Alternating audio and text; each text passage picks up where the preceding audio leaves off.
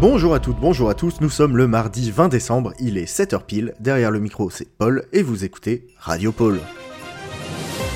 On commence cette édition avec un miracle. Zoro 111, le grand maître d'escrime de l'atelier sport de combat, vient de réapparaître. Disparu depuis plus de deux ans hors saison, tout le monde pensait qu'il lui était arrivé malheur. Nous l'avions pleuré, puis remplacé, puis oublié, mais on s'était trompé. Interrogé, ce dernier s'était juste perdu dans Niort. Nous sommes heureux que depuis les Deux-Sèvres, il ait pu retrouver son chemin jusqu'à nous.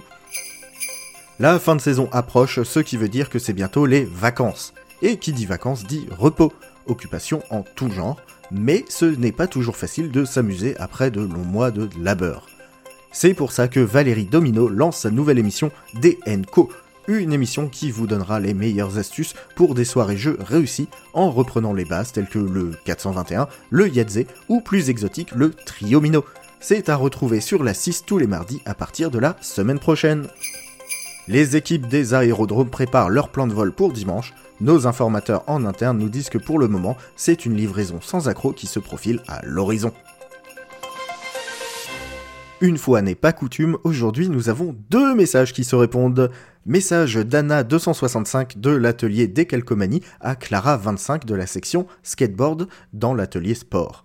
Joyeux anniversaire ma poulette Et le message retour de Clara25 à Anna265 Joyeux anniversaire ma cocotte si vous les croisez, n'hésitez pas à leur souhaiter un joyeux anniversaire, mais ne vous trompez pas de jumelles.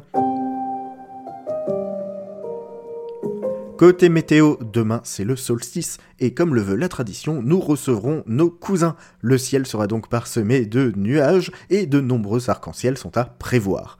Côté température, il fera moins 49 à l'emballage, moins 52 entre les premiers et le 7e méridien, avec un minimum de moins 55 à Noriac.